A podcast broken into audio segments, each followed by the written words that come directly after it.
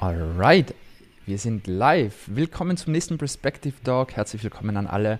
Auf regelmäßiger Basis sprechen wir hier mit den erfolgreichsten Perspective-Kunden oder, beziehungsweise und, mit Experten, die in einer spezifischen Nische sehr, sehr große Erfolge erzielen. Und heute zu Gast ist Alexander Heeg. Er ist Experte für den erfolgreichen Aufbau von Agenturen. Das heißt, er hilft Agenturen, ja, sich richtig gut zu positionieren, einfach eine, eine ich, ich, nenne es so, eine moderne Agentur zu bauen. Und der Grund, Alex, warum ich mich so freue, äh, dich dabei zu haben, ist, denn ich habe eine Erkenntnis, die erfolgreichsten Kunden von Perspective, wir haben ja auch ganz viele Agenturen als Kunden, was die alle gemeinsam haben, ist, die betrachten ihre Agentur mehr als wirklich Unternehmen. Also nicht nur, ich bin jetzt Dienstleister, sondern wirklich, ich habe es verstanden, wie ich mich positioniere, ich habe es verstanden, wie ich Prozesse aufbaue. Und dein Inhalt deiner Arbeit besteht eigentlich aus nichts anderem, außer das den Agenturen beizubringen. Und deshalb cool, dass du dabei bist. Und für alle, die gerade mit live mit dabei sind, herzlich willkommen auch an euch. Stellt gerne eure Fragen jetzt live hier im Chat, weil jetzt haben wir die Ge Gelegenheit, aus Alex irgendwie maximal viel rauszubekommen, wenn ich das so sagen kann. Deshalb cool, Alex, dass du dabei bist. Herzlich willkommen. Vielen Dank, dass ich dabei sein darf. Freue mich.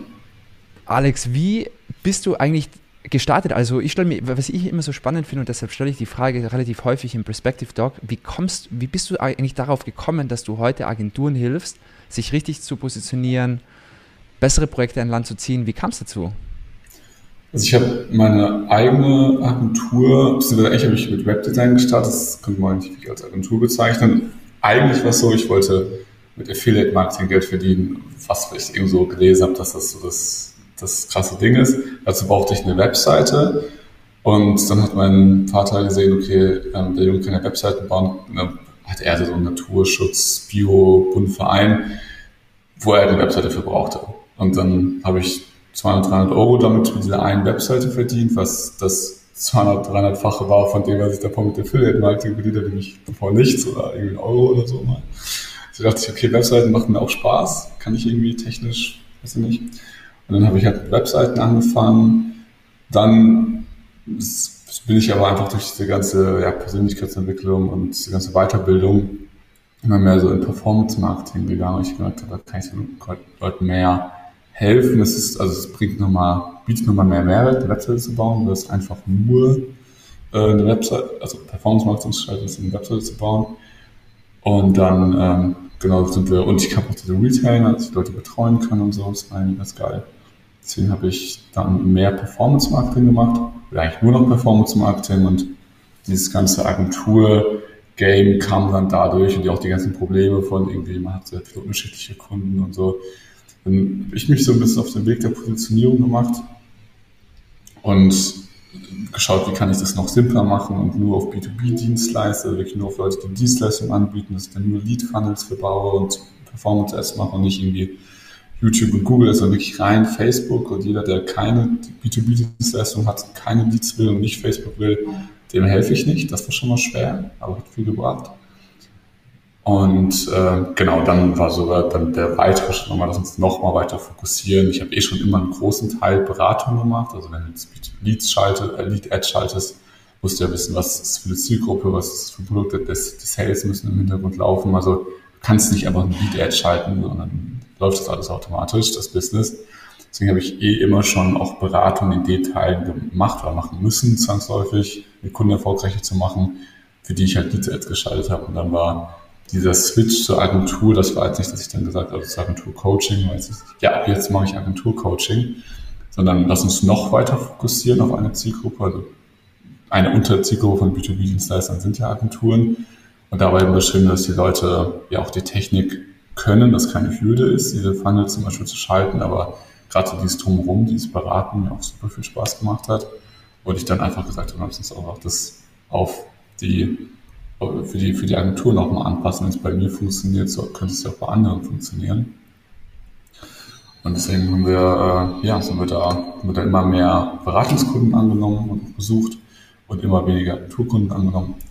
Dann haben wir jetzt 2019 eigentlich gar keinen, ja, gar keinen Agenturkunden mehr gehabt. Seit Super spannend. Was ich so spannend finde, was du gerade angesprochen hast, Alex, ist ja, wie, wie, du jetzt so deinen Werdegang beschrieben hast, was halt super essentiell für dich war, was du schon so rausgekl äh, rausgeklungen ist, dass einfach diese Positionierung so super wichtig ist. Und ich würde da super gerne mal mit dir drauf eingehen, weil du hast jetzt schon mit mehreren hunderten Agenturen zusammengearbeitet und dieses große Dilemma, wir haben es auch ganz vorhin auch schon einmal ganz kurz angesprochen, ich kenne das auch selbst, als wir noch eine Agentur waren, wenn es Umsatz zu machen gibt, nimmt man es halt super gerne an. Aber jetzt aus deiner Vogelperspektive, aus deiner Adlerperspektive, was, was hast du da beobachtet? Also ist es wirklich so wichtig, es konsequent durchzuziehen mit dieser Spitzenpositionierung? Also hat es wirklich so den Hebel oder was sind deine Erfahrungen? Kommt immer darauf an, was man für Ziel hat. Also ich kann sagen, die, die größten Kunden, die mehrfach auch sechsstellig im Monat Umsätze und vor allem ist wichtig auch eine hohe Gewinnmarge haben, nur weil man irgendwie 20.000 Mitarbeiter hat, heißt so nicht, also nur weil du eine große Agentur hast, heißt nicht, auch viel Gewinn macht. Also ich muss sich, äh, weil ich auch mal so mit mehr klassischen Agenturen auch letztens gesprochen habe, feststellen, dass es eigentlich normal ist, so 10, 20 Prozent Gewinnmarge zu haben, also normal für die. Aber, und das große, wenn man hohe Gewinnmargen haben will und ähm, die einfach, die einfach da so, so ein cooles Team aufbauen will, dann wir schon gesehen, die größten Kunden, die mehrfach sechsstellig sind, haben eine klare Dienstleistung, die sie extrem gut können. So, nur irgendwie E-Mail-Marketing für Shopify Stores oder nur, gerade auch weil dann for you so komplex wird, wenn du auf einmal dann doch nochmal irgendwie in, äh, weiß nicht, wenn du eigentlich einen Funnels baust, dann doch nochmal eine Webseite baust, weil du nimmst es halt irgendwie mit. Es wird halt so schnell, so kompliziert. Und müssen tut man es gar nicht, auf keinen Fall, so. Aber ich glaube, oder aufgrund der Erfahrung würde ich auch sagen, eine 50% Gewinnmarge zu halten, wenn man wirklich groß ist. Wenn man allein ist, hat man keine Kosten. Klar, da kannst du auch nicht alles machen, was du willst, aber ähm, da, da wächst du ja auch nicht. Wenn du wirklich 100, 200.000, 300.000 Umsatz machst im Monat, das mit einer hohen Gewinnmarge, das kriegst du, glaube ich, sehr viel leichter und entspannter hin, wenn du dich auf eine Expertise fokussierst und die nur durchziehst. Für den Kunden auch geiler letztendlich. Mhm. Diese Wald- und Wiesenagentur, die irgendwie alles macht, weißt du, da auch, sind auch ziemlich viele gestresst. Also ich habe jetzt auch mal mit ein paar Mitarbeitern gesprochen von so klassischen Agenturen, also klassische Agenturen wie für mich so Jung von Matt, so ein paar, du, größere Leute. Das sind, haben die alle Burnout. Okay, krass, aber die macht doch keinen Gewinn. Also das, das ist schon crazy so. Mhm. Ähm, deswegen, ja, würde ich schon sagen, dass es, dass es sehr viel leichter macht einfach ich kann dem echt nur zustimmen. Es macht halt wirklich alles einfacher und ich finde, wenn man sich so krass positioniert, ist man dann gar nicht mehr im klassischen Sinne nur ein Dienstleister, der eine Arbeit erbringt, sondern auf einmal werden Agenturen auch zu, ich habe das gestern bei LinkedIn gelesen, Kompetenzzentren. Also das heißt, dann bin ich eigentlich als Agentur Berater, weil ich sehr viel Expertise habe und Dienstleister in einem und das steigert auch den Wert einfach, weil ich in diesen einen Ding, was ich anbiete, einfach der Beste oder die Beste bin, was super spannend ist. Die große Frage, die ich jetzt habe, wie hilfst du eigentlich Kunden weiter? Weil das ist immer eine Frage, diese Anfangszeit. Also ich kann es auch total gut verstehen. Ich bin vielleicht jetzt ein junger Mensch, ich möchte starten, vielleicht auch als Freelancer, ich habe noch gar keine Agentur, sondern ich bin jetzt erstmal Freelancer, aber möchte erstmal mit Dienstleistung starten was sind deine Erfahrungen oder was kannst du vielleicht jetzt der Perspective Community hier mitgeben? Wie, wie schaffe ich es denn, wie finde ich es find ich dann wirklich mal, mich auf eine Nische zu fokussieren, mich gut zu positionieren? Ähm, wie, wie, gehst du davor mit deinen Kunden?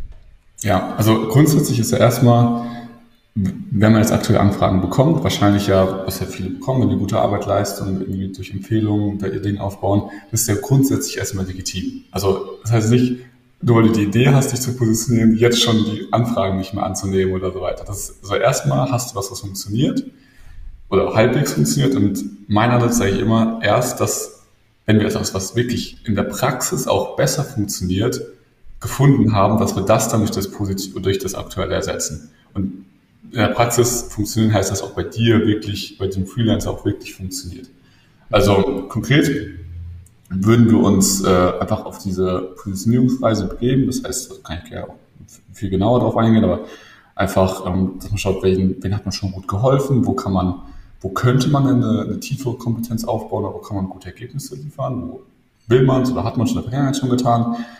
Und man stellt sich halt die richtigen Fragen, so wie, wie könnte ich mich von anderen abheben. Also man probiert es einfach mal aus. Alle Empfehlungen, alles Zahlschrift läuft ganz normal weiter. Und also da, da wir auch sehr viel immer am Markt testen, also was ganz wichtig ist, zum Beispiel nicht einfach nur sich irgendwie ein paar Marketingsprüche auf zu, überlegen, die auf LinkedIn zu veröffentlichen, sondern vor allem auch mit echten Leuten, Unternehmerinnen, Unternehmern zu, zu sprechen oder mit wem auch immer du sprechen willst, mit wem du auch arbeiten willst und zu fragen, was sind, ne, was sind deine Themen? Also ganz großer Fehler, den viele Leute machen, ist, sie sind, sie sagen einfach nur, ja, ich habe jetzt rausgefunden, ich habe es mit 20 Leuten besprochen, die wollen alle mehr Umsatz. Ja, okay, also mehr Umsatz ist, sage ich mal, grundsätzlich das, was ein, mehr Umsatz und mehr Gewinn ist das, was ein Unternehmen grundsätzlich immer machen sollte. Also ist jetzt, du bist jetzt nicht cool oder krass, wenn du sagst mehr Umsatz. Ähm, vor allem, Positionierung geht ja auch vor allem, dass du die Außenwahrnehmung so spannend zu gestalten, dass die Leute halt, ohne deine Dienstleistung konkret zu kennen, einfach das wollen. Ich kann auch mal ein paar, ein paar Beispiele reinbringen. Und weil die, und deswegen geht's immer, und mehr Umsatz kann man nur erreichen durch mehr Mitarbeiter oder mehr Kunden. Also auch, ich habe in der Perspektive Community sind ja auch viele, die sagen, hier mehr, mehr Mitarbeiter für wie auch immer dein Betrieb. Das ist schon mal besser, als wenn man sagt, mehr Umsatz, weil das schon mal spezifischer, aber trotzdem holst du jetzt auch 2021 wahrscheinlich immer noch nicht genau wirklich der die Leute ab wenn du es schaffst, aber eigentlich will ja jeder mehr Kunden oder mehr Mitarbeiter. Und auf die Details kommt es dann eben an.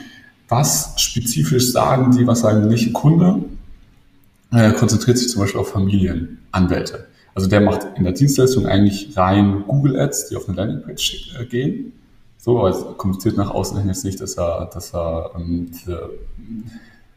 diese, dass die Werbeanzeigen schaltet, sondern er hat Scheidungsanwälte, also Familienanwälte, wollen ähm, dünnere Akten, also sag ich mal, Mandante, die unkomplizierter sind. Sie wollen weniger Stress mit gewissen, also mit aufwendigen Mandanten. Sie wollen ganz spezifische Anzahl und auch Art von Mandanten haben. Und das zu kommunizieren, bringt ihm inbound Anfragen auf LinkedIn und Social Media, wo auch immer das publiziert. Also die Leute sagen jetzt nicht, ähm, cool, ich will Google Ads, also weil, muss ja auch verstehen, alle, die Google Ads Sie wissen, dass Sie Google Ads wollen. Die fragen ja einfach Ihre Kollegen, Partner, wer auch immer, ob die schon mit einer guten Google Ads Agentur gearbeitet haben. Das heißt, das Empfehlungsgame, das gewinnst du eh schon, wenn du gute Arbeit machst. So, also du musst jetzt nicht schreiben, ich bin der Beste in Google Ads, weil auf, über die Webseite kommt, ja, kommt man ja eher, auf dich kommt man eher zu, wenn man halt über Empfehlungen kommt. Mhm. Das, was er halt gemacht hat, er ist so spezifisch, so spitz reingegangen.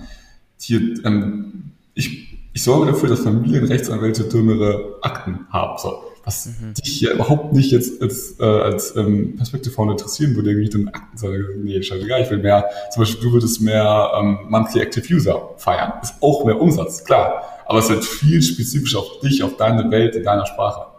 Verstanden. Ähm, ne? Und das, das so gesehen erstmal zu verstehen, dass man, also dass man überhaupt so eine Tiefe erreichen kann und dann letztendlich dann auch einfach durch das Rausfinden am echten Markt, also mit dem Sprechen mit den, mit den Leuten, mit den Anwälten selbst, dadurch kann man eine richtig coole, spitze Positionierung finden, die, ja, die einfach Inbound-Anfragen bringt, was ja einer der größten Vorteile bei der ganzen Sache ist.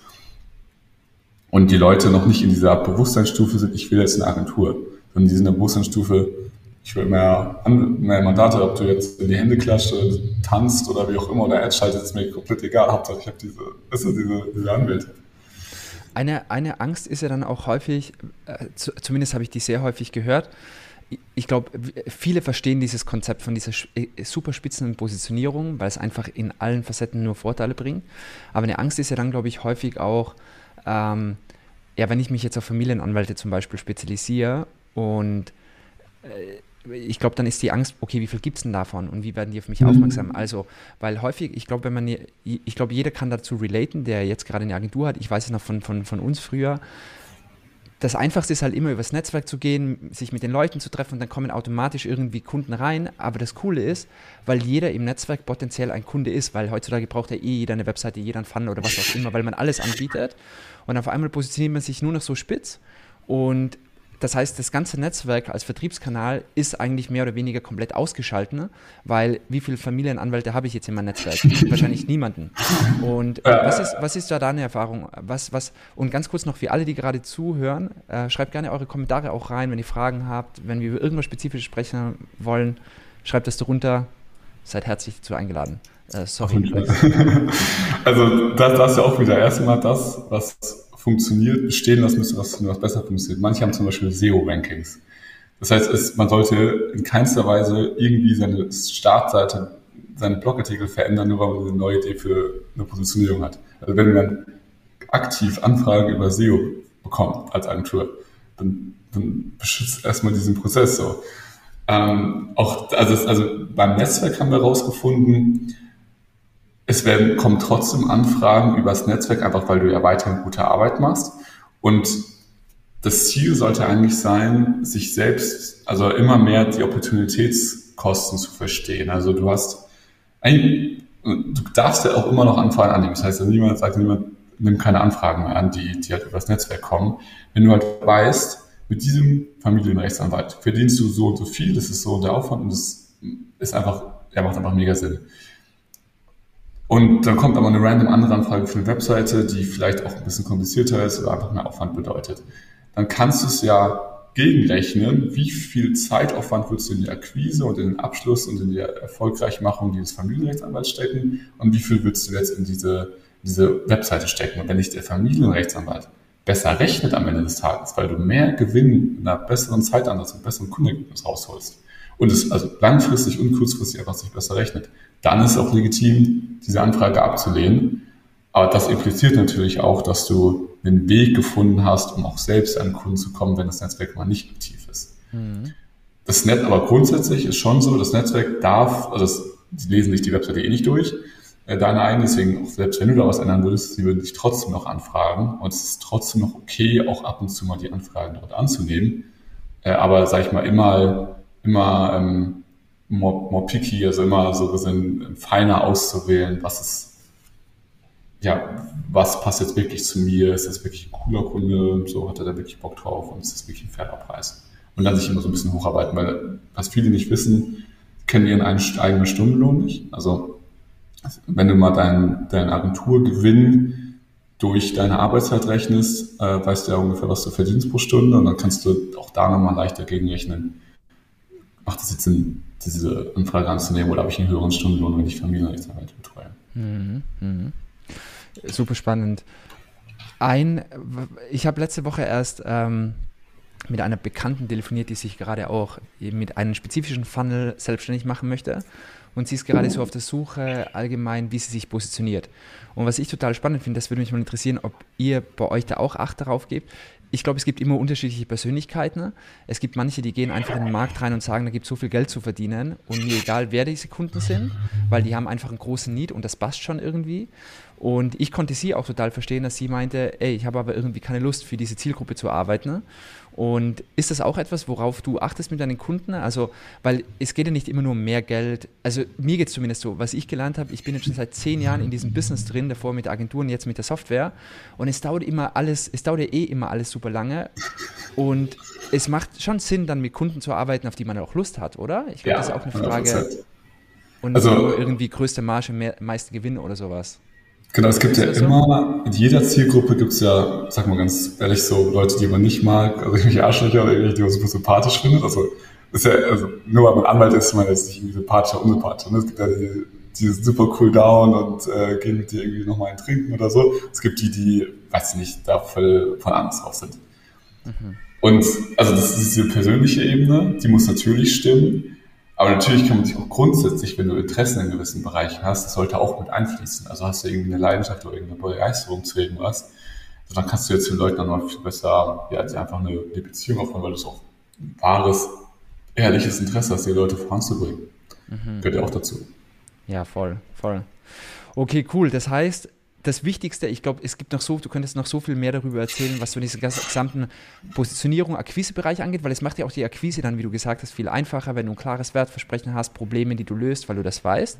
Vielleicht noch ganz kurz, wenn wir zwei, drei Minuten darauf eingehen.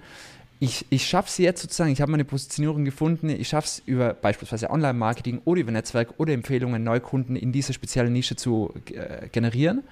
Ähm, was sind jetzt deine größten Takeaways, wenn man mal in die Agentur reinschaut? Also wie schaffe ich es denn jetzt wirklich, äh, da kann ich, ich, auch mich wieder zurückerinnern. Damals haben wir noch nicht so prozessorientiert gedacht, sondern die Verteilung war relativ klar. Ich mache Vertrieb, Marco versucht mit dem Team die Projekte abzuarbeiten und das war die Aufgabenverteilung. Aber es gab natürlich so manche Prozesse, aber wir sind das nie so strategisch angegangen. Heute, glaube ich, würde ich das anders tun als früher. Was sind so deine Erfahrungen? Hast du da vielleicht auch so das Wichtigste. Äh, du wolltest auch gleich noch einen Funnel teilen, genau. Onboarding, Funnel etc. Äh, das sind ja auch schon deine Denkmuster, die man da erkennt, dass man auch da mehr ja. prozessgetrieben vorgeht, richtig? Auf jeden Fall, also es gibt natürlich größere, also sag ich mal, größere wichtige Sachen und eine, denke ich auch, dass du das eine der wichtigsten Sachen findest, ist ja das Team selbst. Also das ne, ein richtig geiles Team, das ist ja das ist fast egal, was man macht, so, es wird einfach cool. Ähm, das ist jetzt auch eine Sache, da könnten wir auch wahrscheinlich fünf Stunden drüber reden, was ein gutes Team ausmacht. So, es gibt so Mini-Hacks, die auch super, super viel bringen. Und eine Sache davon ist zum Beispiel halt der Onboarding-Funnel. Das bedeutet einfach, man schafft es, diesen gesamten Onboarding-Prozess, sei es für eine Kampagne, für eine, äh, für eine Webseite, für einen Online-Shop, was immer, ist ja meistens ein Prozedere, wo du was vom Kunden brauchst und der Kunde oder die Kunde dir was gibt. Also sprich, die Kunde gibt dir Zugänge, gibt dir CI-Farben, gibt dir Bilder und äh, Zielgruppeninformationen für jetzt, sei es jetzt irgendwas und du musst da also ein bisschen vermitteln, wie läuft das, äh, wie, weiß nicht, machen wir das Reporting und so. Und das kann man alles in einem Onboarding-Funnel erklären und zeigen, dass die Person einfach nur dass diesen Link anklickt, sich da selbst durcharbeitet, das dauert für die Person dann irgendwie, sei es eine halbe Stunde oder eine Stunde, bis sie alles umgesetzt hat. Und ähm, jetzt mit Kunden von uns, die, die für Online-Shops ähm, ihre, die, die reinen Online-Shops als Kunden haben, die haben sogar teilweise eine ROAS-Kalkulationstabelle gebaut, damit man wirklich sieht, was ist so unser Facebook-Ziel-ROAS. Das wissen die meisten gar nicht so, ja, irgendwie wollen halt Umsatz machen, aber, ne? Und das kann man alles im Onboarding-Funnel erklären. Das spart Zeit. Und das Wichtigste, was auch unbedingt mit rein muss, ist, man kann die Erwartungshaltung klären. Also, hey, wir testen erstmal, wir kriegen erstmal keine Ergebnisse, also man pessimistischer als man eigentlich wäre, erklärt man die Erwartungshaltung, dass wenn der Kunde oder die Kundin Ergebnisse bekommt, was ja sehr wahrscheinlich ist, dass sie auch welche bekommt, sie auch richtig gut, also richtig happy ist. Und die meisten Kunden sind nicht happy, sind nicht, sind nur nicht zufrieden, weil die Erwartungshaltung von einem initialen Verkaufsgespräch oder dann auch vom, vom Hinterher, vom, vom Ablauf zu optimistisch waren. Und man hat nicht mit einberechnet, also wenn du überlegst, die meisten Projekte gehen wahrscheinlich länger, als man denkt und sind aufwendiger, als man denkt. Und das von vornherein pessimistischer zu formulieren, bringt halt super viel, bringt halt dem Kunden und dir als Dienstleister mega viel. Plus du kannst die Kommunikationsregeln festlegen. Du kannst sagen, hier, wenn wir sprechen, dann kannst du gerne einen Termin buchen, äh, vier Tage im Voraus oder was auch immer. Ähm, und sonst, ja, antworten wir natürlich auch auf E-Mails und so weiter, aber Anrufen, das können wir dann nicht entgegennehmen, genau wie WhatsApp-Anrufe, genau wie Facebook-Nachrichten, weil wir arbeiten an deiner, deiner Kampagne, so da haben wir leider keine Zeit für. Also auch solche Sachen zu erklären und sich selbst so diesen Freiraum überhaupt zu schaffen, dann ja, sind einfach beide Seiten weniger gestresst und viele Kunden nehmen auch die Sachen viel besser an, als man denkt, auch wenn man harte Regeln setzt, einfach weil du als Dienstleister so ein bisschen in der Pflicht bist, die, die, die Regeln zu setzen. So der, Kunde kann gar nicht wissen, darf ich dir noch so ein WhatsApp schreiben, darf ich dir das einfach anrufen. Die probieren sich einfach erstmal aus. So. Du, du ja. äh, zum Onboarding-Funnel, du hast äh, vorhin auch kurz was gezeigt, weil es ist so simpel auch. Äh, vielleicht magst ja. du das auch gerne mal teilen. Ähm, dann kann man sich das vorstellen. Ist halt echt und der kann ja beliebig lang sein, oder? Also, ja, klar. Um, also aber einfach nur die Idee erstmal auch zu haben. Und ich kann das auch echt nur, Erwartungshaltung, das ist echt das A und O. Also ich ja. glaube, wenn man im Onboarding einmal eine halbe Stunde mehr investiert, spart man sich hinten raus 30 Stunden mit dem Kunden. aber einfach, weil es klar ist. Und es ist auch für den Kunden angenehmer, auch wenn es einfach klare Spielregeln ja. oder wie man es auch immer nennen möchte, äh, gibt. Genau. Safe. Also ich kann es gerne mal kurz zeigen. Man müsste jetzt hier den, äh, ja. den, den Bildschirm sehen, oder? Also das genau. ist jetzt einfach yes. nur ein Dummy-Video, kann man, ist natürlich wichtig, da ein eigenes einzubauen. Aber der Schritt eins wäre eigentlich nur, hier, so läuft der Onboarding-Prozess ab, du siehst das Video, klickst dich einfach weiter. Dann ist es eigentlich immer nur das, was halt hier wichtig ist. Also zum Beispiel, so richtest du einen Ad-Manager ein, ähm, mhm. wenn, ne, hier ist meine Business-Manager-ID, füg die hinzu oder was auch immer du halt gerade erklärst. Also das ist jetzt ein technisches Beispiel und das ist jetzt ein also Wartungshaltungsbeispiel. Ja. Inhalt, obviously, nicht einfach nur Standbild, sondern das eigentliche Video oder das hier Video. Aber das mhm. ist ja dann selbst erklären. Gibt es da noch weitere Punkte, wo du sagst, äh, die machen total viel Sinn? Also äh, das waren jetzt drei Beispiele, aber gibt es noch weitere, wo du sagst, hey, bau die auf jeden Fall ein? Äh, Onboarding, das, das sind noch so Key-Punkte, die da mit rein sollen? Also Infos bekommen, also ich würde am besten ein Formular bauen, wo man alles über die Zielgruppe und über irgendwie das Werteversprechen der Produkte und so weiter abfragt. Mhm. Ähm, das, das wäre dann einfach, dass hier noch so ein kleiner Link dabei ist, fülle hier das Typeform oder Google Form aus. Ähm, das ist noch eine wichtige Sache und da kann man auch, wenn man da wirklich nerdy ist, noch ganz viel auch automatisieren mit Zapier. Ne? Das ist nicht, ja. du kannst ja Google Drive Ordner erstellen lassen, Asana-Projekte duplizieren. Also du kannst da wirklich tief reingehen, wenn du, aber das ist, das sind dann die letzten 20 Prozent, die das nochmal besser machen würden, die 80 Prozent überhaupt zu haben. Mhm. Ähm, das ist wichtig. Und ja, das ist diese ganz typischen Sachen, die Ei-Farben, also einfach Infos, die du vom Kunden selbst brauchst. Ja. Ähm, ja, und dann hast du, dann hast du das Ganze eigentlich schon erledigt. Got it. Und du selbst machst ja auch sehr viel mit Performance Marketing, also wie du Kunden gewinnst, was ja auch spannend ist, du bist ja selbst auch Dienstleister sozusagen. Das heißt, deine Strategien kann ich theoretisch ja auch als Agentur anwenden. Ähm, und du hast ja auch relativ, glaube ich, viel Mediaspend dahinter. Also du skalierst das ja alles schon auf, auf einem höheren Niveau. Und magst du vielleicht da auch noch kurz deinen Funnel teilen, den du, den du da verwendest? Klar, auf jeden Fall. Ich muss aufrufen. Ähm, genau, das ist, sag ich mal, ein klassischer, äh, sag ich mal, man könnte sagen, klassischer VSL-Funnel, also Video Sales Letter Funnel, ähm, der eigentlich nur in daraus besteht, ähm, also die, die, die Facebook-Werbeanzeigen gehen auf die Landingpage und da wird eben kommuniziert, was im Video drin ist und dann kann man das Video selbst sich anschauen was relativ lang geht und trotzdem ja, gut funktioniert. Und dann ist das hier mit, dem, mit der Calendly-Integration, dass man, also wenn es hier eingibt, dass man dann auf Calendly kommt. Und dann kann man hier mir noch so eine kleine Vorbereitungsseite gebaut, die muss man natürlich nicht haben, aber da stehen dann nochmal so, so Workbooks und so sind dann nochmal da, da drin, ähm, um die, die Show-Up-Rate, sag ich mal, zu erhöhen, weil die Leute einfach mehr, mehr committed sind.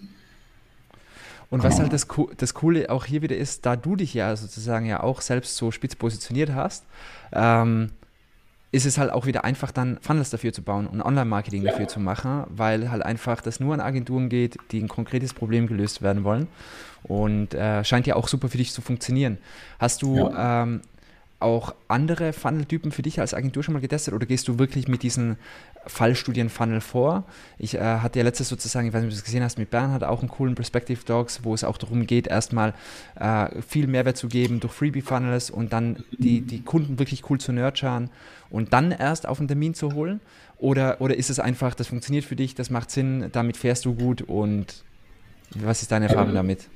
Also die, die, wir haben es noch nicht probiert, da wäre ich natürlich offen für das auszuprobieren, die ähm, diese ganzen ähm, Content-Sachen machen auf YouTube einfach. Also da haben wir einfach die, ähm, die, die, Content machen auch Retargeting mit, mit den Videos. Generell, wenn alle, wenn man auf der Landingpage auf der Videoseite war, bekommt man ähm, Werbung für unseren Kanal.